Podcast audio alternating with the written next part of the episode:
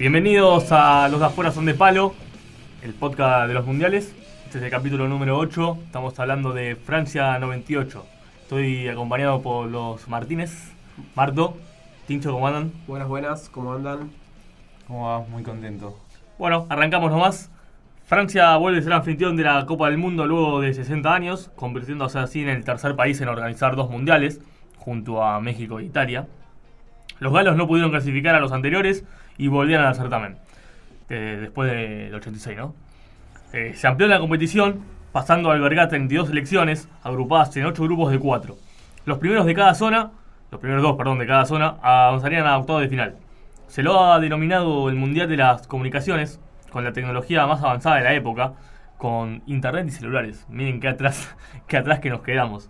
Eh, al punto del que el comité organizador, presidido por Michel Platini, confesó que no podía, que podía darse un colapso en el aire si todos utilizaban sus móviles al mismo tiempo. También fue el último torneo con Joao Belange al frente de la FIFA, ya que iba a dejarle la presidencia de la misma a Joseph Blatter. Tras el gran impacto que tuvo la eliminación de la selección argentina en 1994, Alfio Basile se alejó de la conducción y el que llegó para reemplazarlo es Daniel Pasarela, que venía de, un ciclo muy exitoso en, en River Plate. De entrada quiso marcar un cambio de estilo muy rotundo, con mano firme y con la prohibición para los jugadores de utilizar, por ejemplo, el pelo largo. Esto le llevó a algunos cortocircuitos con algunos de los jugadores, como por ejemplo Fernando Redondo, que esto decía. Eh, en primer lugar decir que, bueno, que para mí no, no ha sido fácil, ¿no? Que, es una situación que me duele mucho, que la selección argentina para mí es, es muy importante, pero dejo claro en, la comunicación que hago a, la AFA, al, presidente de la AFA, don Julio Grondona, que, en ningún caso renuncio a la selección, sí a trabajar con el, eh, con el cuerpo técnico actual, que me trató públicamente de mentiroso, cosa que para mí es, es muy grave. Eh, esto se lo he comunicado telefónicamente al señor Pasarela, él mantuvo, se mantuvo en, en su postura y la verdad es que la conversación no, no fue en buenos términos. Así anunciaba Fernando Redondo que no iba a ser parte del, equipo que, iba a intentar clasificar para Francia. Eh, hubo también algunos problemas con Gabriel Batistuta, que finalmente continuó en el proceso. Claudio Canigia tampoco, tampoco jugó en este equipo, a pesar de que estaba en, un momento de, su carrera en el cual podría haber jugado tranquilamente en la selección. Lo cierto es que en lo que es Copa América, el equipo disputó las del 95-97 y apenas pudo llegar a cuarto de final. Tal vez lo más destacado, pero sin tanto final feliz, fue el equipo sub-23 que participó de, de los Juegos Olímpicos de Atlanta 96 y perdió en la final contra Nigeria y obtuvo la medalla de plata, perdió 3 a 2. Las eliminatorias las jugó y las ganó eh, sin Brasil, que estaba clasificado por haber ganado el Mundial de Estados Unidos con algunos eh, estandartes en el equipo como Simeone, como Ortega, Roberto Ayala y Juan Sebastián Verón. Batistuta no jugó la totalidad de los partidos, en los que no lo hizo, el Kaiser confió en Hernán Crespo, quien después iba a terminar en el Mundial jugando como suplente, pero fue, fue una pieza importante durante las eliminatorias. También es recordado el ciclo porque los entrenamientos eh, estaban, digamos, eh, no, no, no, podían ser presenciados ni siquiera por los periodistas. Le ponían lonas verdes en las inmediaciones del complejo donde se alojaba la selección y también hubo algunos problemas con, con la prensa. El plantel estaba conformado por los arqueros Carlos Roa, Germán Burgos y Pablo Caballero, los defensores Roberto Ayala, José Chamot, Hernán Díaz, Pablo Paz, Mauricio Pineda, Roberto Sanzini Nelson Vivas y Javier Zanetti, los volantes Matías Almeida, Leonardo Estrada, Sergio Berti, Marcelo Gallardo, Ariel Ortega, Diego Simeone y Juan Sebastián Verón, y los delanteros Gabriel Batistuta, Hernán Crespo, Claudio El Piojo López, El Chelo Delgado y Abel Balbo. Notamos muchísimos jugadores con pasado e incluso con presente en River. Sí, jugadores que, él, mismo hizo debutar ¿sí? y, que confío en él. Confío en ello. Está bien que River tuvo un proceso en los 90 bastante exitoso, ¿no? Si querés pasamos al contexto, contexto argentino en ese año 98. Se suicida el empresario Alfredo Chabrán, comprometido con el asesinato del periodista José Luis Cabezas en 1997. La sucesión de Carlos Menem en la presidencia dominó la agenda de cara a las elecciones del 99. Fernando de la Rúa fue elegido por la Alianza, mientras que el PJ se candidateó Eduardo Dualde, Palito Ortega y Carlos Reutemann, aunque Menem buscó la reforma constitucional que habilitara su reelección hasta julio, cuando se bajó de las aspiraciones. El mismo Menem visita Gran Bretaña, almuerza con la reina y realiza un homenaje a los caídos en Malvinas. Alfredo Astiz es destituido de la Armada Nacional por mirar una nota a una revista sin consultar a sus superiores y estalla el escándalo por la venta ilegal de armas del gobierno a Ecuador y Croacia, por la cual Menem sería condenado años después. A nivel global, Juan Pablo II, el Papa, visita Cuba y se reúne con Fidel Castro, en medio de las protestas de los ciudadanos y los partidos políticos en Chile, el general Pinochet es nombrado comandante en jefe benemérito del ejército chileno. Luego fue capturado en Londres. La crisis financiera en Rusia afecta a los mercados a nivel internacional. Y Bill Clinton se ve envuelto en un escándalo con Mónica Lewinsky. Pero si quieren pasamos a los candidatos de este Mundial 98. Argentina tenía un buen equipo, venía con un buen rodaje, sin embargo me parece que si tenemos que hacer un podio, podemos apostar por el Brasil, que venía a ser el último campeón y que tenía una gran camada de jugadores todavía vigentes. Sí, aparte que venía de ganar la Copa América del 97. Brasil que no tenía continuidad porque jugaba solamente amistoso, estaba directamente clasificado, como ya bien dijiste. Sí, un poco también como algún día eh, se, se justificó Menotti por, una actuación después de, ganar una Copa del Mundo. Eh, este Brasil llegaba con, con, pergaminos y con grandes jugadores, con Ronaldo y Rivaldo en, en su plenitud. Y luego también estaba Alemania, siempre Alemania, eh, venía de, ganar la Eurocopa del 96 y, y también era un candidato. Y no podemos dejar afuera al local, a Francia, que a pesar de no, no haber participado de los, de los últimos mundiales, tenía jugadores muy importantes y, tenía ganas de, celebrar en su propia tierra. Exacto. Bueno, llegamos al Mundial, llegamos a Francia, el grupo A estaba compuesto por el favorito, como bien decías, eh, Brasil, Escocia, Marruecos y Noruega, eh, completaban ese grupo A.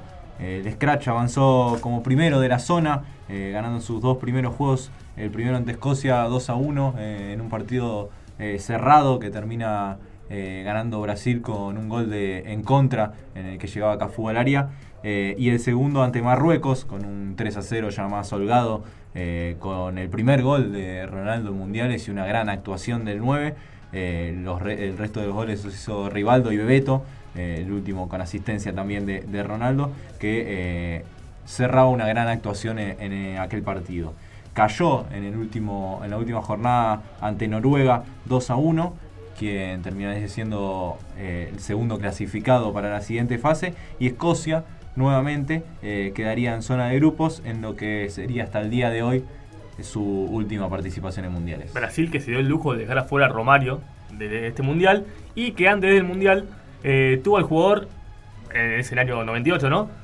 más caro en la historia del mundo, el traspaso, fue de Nilsson al Betis por 16 millones de dólares sí, un desfasaje, las cifras inflacionarias son terribles. Y Romario, que venía de ser el mejor jugador, eh, había sido elegido el mejor jugador de Estados Unidos en 1994. El grupo B estaba compuesto por Italia, Chile, Austria y Camerún. La Xurra pasó primero también una situación parecida a la de Brasil por sus dos victorias entre Camerún y Austria. Eh, le ganó a Camerún 3 a 0 con dos de Cristian Vieri, quien sería la figura de, Italia en este mundial. Eh, y luego le ganaría a Austria, empató con Chile en un partido con una jugada dudosa. Eh, los sudamericanos ganaban 2 a 1 con dos goles del matador Salas. Y a falta de 5 minutos, una mano dudosa en el área que podría llegar a ser penal, no, no me parece tampoco tan polémica, eh, pero termina dando el penal para Italia que termina pateando Roberto Baggio eh, para concretar el empate. Roberto Baggio que patea este penal luego de haber errado el penal en el 94, primer partido patea un penal y lo convierte. Lo patea justito, el arquero adivina el palo, termina entrando ajustado, pero es el empate. Y este resultado fue importante porque fue el primer, la primera fecha Italia los otros partidos los juega sabiendo que ganó ese punto. Si hubiese perdido, las cosas podrían haber sido distintas. Exactamente, esto pasó en la primera jornada. Chile, sin embargo, terminaría avanzando como segundo, pese a haber empatado los tres encuentros del grupo. Eh, en el grupo C se encontraba otro de los candidatos, Francia, el local. Recordemos que todavía no, el local no iba al grupo A ni era el que abría el, torneo. Los locales ganaban todos los partidos por lo que pasarían con puntaje, puntaje perfecto, 3 a 0 a Sudáfrica con 1 de Henry, 4 eh, a 0 a Arabia Saudita con 2 de Henry nuevamente y 1 de Trezeguet. Y luego le ganarían en un partido más cerrado 2 a 1 a Dinamarca, recordemos que con Sudáfrica eh, fue expulsado Zidane eh, con Arabia Saudita, perdón, y a partir de allí no, lo, no pudo contar el equipo francés con él eh, en el partido ante Dinamarca y luego en los octavos de final a los que accedería por salir primero en este grupo. Eh, Dinamarca sería el segundo clasificado con Michael Laudrup y... Los Laudrup. Los Laudrups. Eh, y los daneses accederían así a, octavos de final. En el grupo D, España, Paraguay, Nigeria y Bulgaria lo compartían. Los africanos confirmaron que lo hecho en el 94 en el Mundial y en los Juegos Olímpicos ante Argentina donde ganan el oro, no fue casualidad. Y en la, en la apertura del grupo dan la sorpresa y vencen 3 a 2 a España. Luego vencen a Bulgaria por 1 a 0 y en la fecha final, ya clasificados, pierden 3 a 1 con, Paraguay. Los, los, guaraníes precisamente los acompañarían en octavo de final al obtener 5 puntos, gracias a los empates 0 a 0 ante los españoles y los búlgaros y eliminándolos así de la fase de grupos. España también venía con, con cierta chapa de candidato, con algunos jugadores importantes, en donde estaba, en donde estaba Raúl, Raúl Morientes, eh, Hierro. El que terminó pesando fue Andoni Subizarreta, que sobre todo en el partido con Nigeria tuvo una actuación desastrosa. Exactamente. En el grupo E se enfrentaron Holanda, Bélgica, México y Corea del Sur. Holanda y México pasarían de fase ambos acumulando 5 puntos. Pero los holandeses quedarían primeros por diferencia de gol, ya que a Corea del Sur le ganaron 5 a 0 mientras que México lo hizo 3 a 1. Los belgas quedaron en el camino, eh, pese a haber terminado invictos eh, en, este, este mundial. Por cierto, en el grupo F, Alemania, Yugoslavia, Estados Unidos e Irán. Eh, Alemania y Yugoslavia avanzaron a octavos de final luego de sumar 7 puntos a ambos equipos. Los teutones finalizaron primero por diferencia de gol. y en el partido de los colistas, en un partido bastante cargado de político entre Irán y Estados Unidos, los persas dan la sorpresa venciendo a Estados Unidos por 2 a 1. En el grupo G jugaron Inglaterra, Colombia, Rumania y Túnez, sobre todo por los primeros tres participantes, un grupo muy complicado, tal vez el más difícil de, todos los que mencionamos y que vamos a mencionar. Rumania es el que termina quedándose con el grupo. En la primera ronda, en la primera fecha, le gana 1 a 0 a Colombia con gol de Ilie a Mondragón, que Mondragón le había sacado el puesto a Oscar Córdoba, que había sido el arquero en Estados Unidos 94. Faustino Esprilla se negó a salir eh, tras la decisión de sacarlo de Hernán Bolillo Gómez, que era el técnico colombiano. El delantero hizo declaraciones contra el técnico y este tomó la determinación de expulsarlo de la concentración. Inglaterra eh, debutó contra Túnez, le ganó 2 a 0 con goles de Shearer y un gran gol de Paul Scholes. Por la segunda fecha, Colombia se recuperó con una victoria ante los tunecinos y Rumania eh, ganó en el partido más importante contra Inglaterra 2 a 1 y lo dejó condenado a definir mano a mano la clasificación contra Colombia, aunque los ingleses terminarían eh, clasificando igual, le ganaron 2 a 0 a, los colombianos y lo mandaron a, a, Colombia en primera ronda. Rumania empató con Túnez y se quedó con la primera posición del grupo. En el grupo H estaba Argentina, junto a tres debutantes. Esto de los 32 países que, se inauguran este mundial permite que haya eh, bastantes, bastantes equipos que, que, no habían participado antes de los mundiales. Acá se da la, casualidad que tres cayeron en el mismo grupo.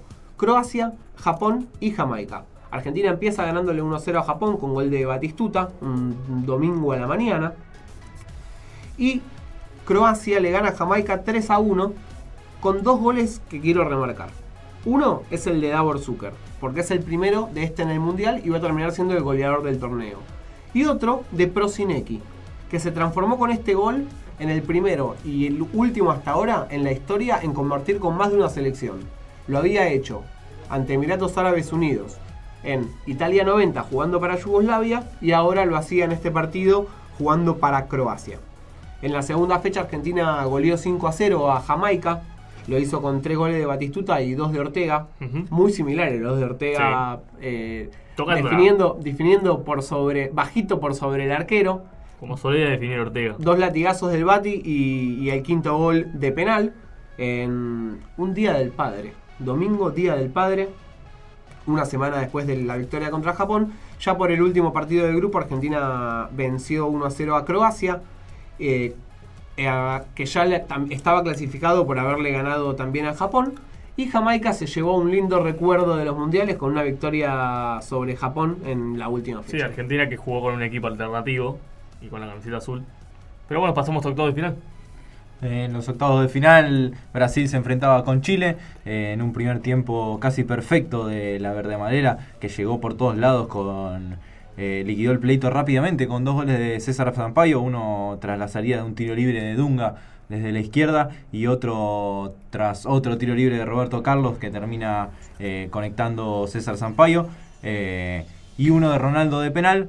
En el complemento Salas descontaría para una Chile, un Chile que se veía ya eh, liquidado eh, en el encuentro y Ronaldo marcara el cuarto tras una eh, gran corrida. Italia y Noruega se enfrentaban en otro de los partidos de, de octavos de final, un partido duro, cerrado eh, y de pierna fuerte. Cristian Vieri aparecería en una gran corrida para marcar su quinto gol en este mundial y dejar a Italia en los cuartos de final. Francia y Paraguay era otro de los duelos de octavos de final. Los locales eh, buscaron por todos lados el triunfo, pero se encontraron con una figura de Chilaver eh, inmensa. El juego se definió, se, se estiró a- al tiempo suplementario. Eh, este partido no tuvo presente a Zidane por parte de Francia. Eh, y es la primera vez en la historia de los mundiales que un partido se definió por gol de oro. Faltaban seis minutos cuando Laurent Blanc puso el gol definitivo para la victoria 1 a 0 de Francia. Chilaver después dijo que los franceses estaban eh, desesperados, no sabían por dónde llegar, por dónde entrar para hacerle un gol y que si iban a los penales se los comían crudo. Sí, ahí Francia ese partiel igual tuvo muchas situaciones de gol. y- Llegó- y, el llegó gol mucho. llega cuando un centro de un centro que baja Trezeguet, que, que baja tenía muy 20 bien años. Trezeguet. Sí, y Loren Blanc convirtió el, el tanto de la victoria. Otro de los partidos de octavos de final era Nigeria ante Dinamarca. Los nigerianos no pudieron con la potencia de una Dinamar- Dinamarca comandada por Brian Laudrup, que hizo uno de los cuatro goles eh, con los que tomaba ventaja eh, el equipo danés. Eh, descontó para las Águilas, que se despidieron cuando pensaban que podían llegar más lejos con aquel título de Atlanta 96. Sí, una de esas situaciones que mencionamos en otros mundiales, que equipos que hacen una primera ronda que llama la atención terminan cayendo, en este caso con un 4-1 contundente, Sí. eh, sin tal vez ya todavía con la- el mismo tono en el cual habían perdido con, con Paraguay en la última fecha. México también llegó a los octavos de final y se puso arriba de Alemania, dando, dando la sorpresa con un gol del Pájaro Hernández. Pájaro Hernández. Tuvo algunas chances para aumentar, pero no liquidó el partido. Y Alemania es Alemania. Con los últimos, en los últimos 15 minutos dio vuelta el partido con goles de Klinsmann y de Oliver Bierhoff. Holanda y Yugoslavia se enfrentaron en un partido en el cual fue determinante la, actuación del arquero Ivica Kralj, el arquero yugoslavo. Bergkamp adelantó a, los holandeses con complicidad del arquero. Komlenjovic concretó la igualdad, pero cuando el partido se terminaba, Edgar Davids tiró desde afuera del área y el arquero no pudo retener. Terminó Holanda accediendo a, a la siguiente fase. Croacia y Rumania también se enfrentaron en un cotejo que fue arbitrado por Javier Castrilli y con un gol de Davor Zucker de penal cuando estaba terminando el primer tiempo. eh, los croatas dieron también una sorpresa porque Rumania venía a ganar un grupo muy bravo y se metieron en cuartos de final en su primera participación en los mundiales. Argentina-Inglaterra. Primer enfrentamiento. Si no me equivoco, un martes. Eh, Creo que estás en lo correcto. Creo que es un martes. Primer enfrentamiento de los mundiales luego del 86. Y las- el partido arrancó inmejorablemente para Argentina con un penal eh, que Batistuta convirtió el gol después de que eh, el árbitro juzgue, el árbitro danés, Kim Milton Nielsen, que va a ser protagonista, juzgó que David Seaman eh, lo bajó a- al Cholo Simeone en el área, pero no tardó demasiado en considerar que Ayala lo había, le había hecho full a Michael Owen en el área contraria. Y Alan Shearer, también de penal, a los 10 minutos ya estableció que el partido estaba 1 a 1. Luego llegó una joya, verdaderamente una corrida y una gran definición de Michael Owen. Un joven Michael Owen que hacía su presentación en, eh, Sí, Inglaterra, en los mundiales. Tal vez eh, en, en el momento en su carrera en el cual pen- se pensaba que iba a tener bastante más Sí. importancia y más peso en, en la historia que, que lo que terminó teniendo, a pesar de que tuvo, tuvo buenos años de carrera. En Scholes tuvo una situación inmejorable para poner el 3 a 1 y complicar las cosas para los de pasarela, pero no lo hizo y en la última jugada del primer tiempo, una jugada preparada que sacó Verón desde un tiro libre, envió la pelota rápido para Javier Zanetti, que definió cruzado y puso el 2 a 2 para darle la tranquilidad. Es al- zurda. Ese gol de zurda al ángulo. muy bien esquinado el, el remate. En el segundo tiempo, el Cholo Simeone provocó a David Beckham, que desde el piso le, le tiró una patada en la cara del, del árbitro y fue expulsado. Sin embargo, Argentina no, no pudo aprovechar esa ventaja numérica que tuvo durante un buen rato. El, partido se fue a tiempo extra. Otra vez apareció el árbitro como protagonista, ya que no, no vio una mano clara de Southgate. Y después cobró full de Alan Shearer a Roa en una jugada que había terminado en gol de Sol Campbell. El partido fue a penales. Crespo erró y complicó las cosas para Argentina. Roa le tapó los penales a Paul Ince y a David Batty. Y de esa manera dio a Argentina la clasificación a cuarto de final. Crespo que llegó desgarrado a este mundial, se desgarra poco antes de- del inicio. Se dice que iba a ser titular en el mundial, pero bueno, el desgarro lo, lo marginó y tuvo poca participación en este partido. Pero sí para destacar en este partido fue el baile que le pegó Ortega a, a Paul Ince, a Sol Campbell. Ese partido, Ortega dice que es su mejor partido en la selección argentina, o uno de sus mejores partidos. Lo cierto es que los ingleses no se pudieron vengar del 86 y Argentina pudo pasar de ronda. Llegamos así a los cuartos de final. Francia local ante Italia. Les recuperan a Zidane luego de su suspensión, pero no pudieron romper el cerrojo italiano. Esta vez el tiempo suplementario no alcanzó y los penales decidieron las acciones. Allí Gianluca Pagliuca le tapó el remate a Vincent Lizarazu y Fabián Martés hizo lo mismo con Demetrio Bertini.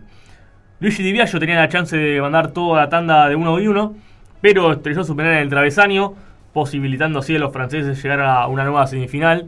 E Italia volvía a sufrir los penales en los mundiales. Brasil enfrentó a Dinamarca. Jorgensen a los dos minutos daba la sorpresa para los escandinavos, pero Brasil reaccionó de la mano de Beto y de Rivaldo. Eh, en el inicio del complemento, Brian Ladrup volvió a sembrar la incertidumbre al marcar el empate, pero Rivaldo nuevamente, a 30 minutos del final, convirtió el gol que depositó al campeón defensor en las semifinales del torneo.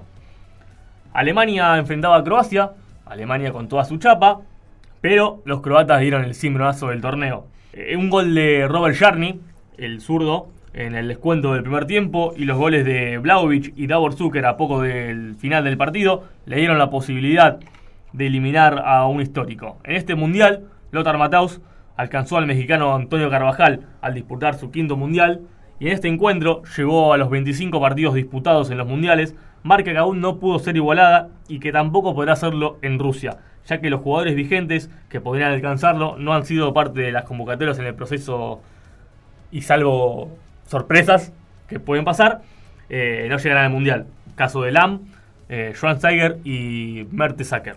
Quiero mencionar que es la última vez que Alemania queda eliminada antes de las semifinales de un torneo. Estamos hablando del 98, ya pasaron 20 años. De, a- de ahí para acá, siempre llegó mínimo hasta las semifinales. Algo el- bien hicieron. Eh, esta Alemania que eh, era bastante longeva en sus jugadores eh, y empezaba un pequeño recambio generacional.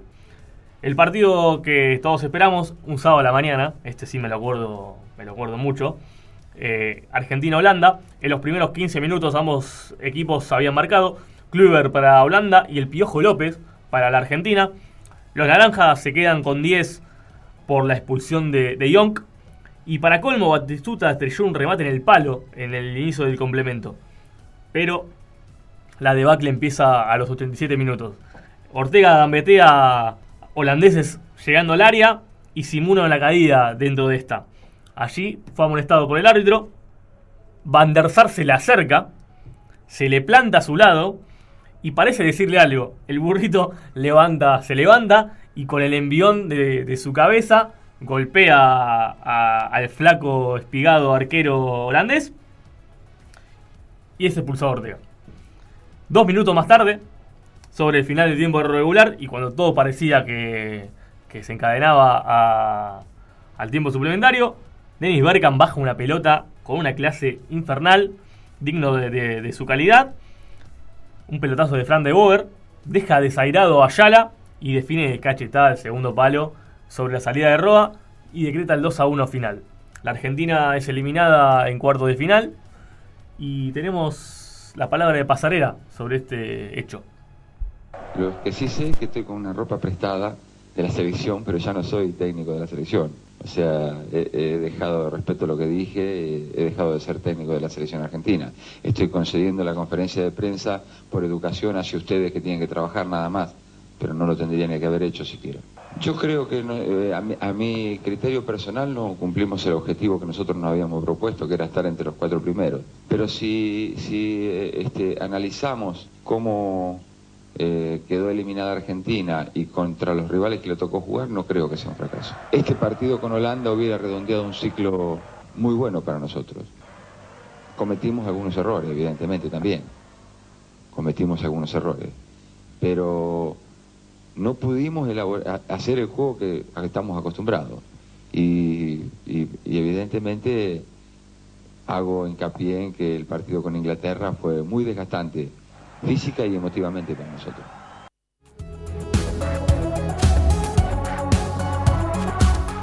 Hasta allí la palabra de Daniel Alberto Pasarela, explicando un poco que Argentina se quedó sin fuerza, sin piernas, por el desgaste que tuvo que hacer ante Inglaterra en octavo de final. Pero bueno, un ciclo no tan positivo de uno de los mejores jugadores de la selección argentina en su historia, en mundiales, el único doble campeón del mundo de la selección. El mundial me parece que fue más positivo que su ciclo en general. Sí, puede ser. Tú, también no jugó con rivales tan, tan poderosos, salvo Inglaterra y Holanda, pero bueno, en, fase de grupo jugó con Jamaica y Japón. Pero bueno, sí, eh, fue exitoso en ese, en ese punto. Estuvo muy cerca de, acceder a una semifinal. Sí. A propósito de esto, de, gente que ha disputado mundiales, tenemos a, a Javier Castrilli, en línea. Hola Javier, ¿cómo te va? Te habla Nacho. Estoy acá con Martín y con Tincho. Somos de los de afuera son de palo. Buenas tardes a todos. ¿Qué tal? ¿Cómo están ustedes? Es un gusto saludarlos. Igualmente, Javier. Eh, te queremos hacer un par de consultas y yo empiezo como ¿cómo es dirigir un mundial?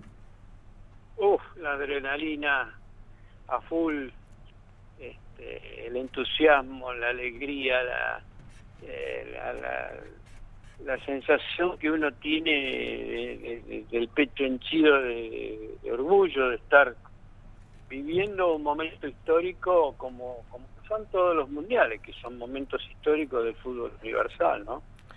Y estar ahí en el, en el propio teatro de operaciones y, este, y representando nada menos que a tu país. Así que son momentos muy inolvidables, momentos que se viven a pleno, que se disfrutan también a pleno.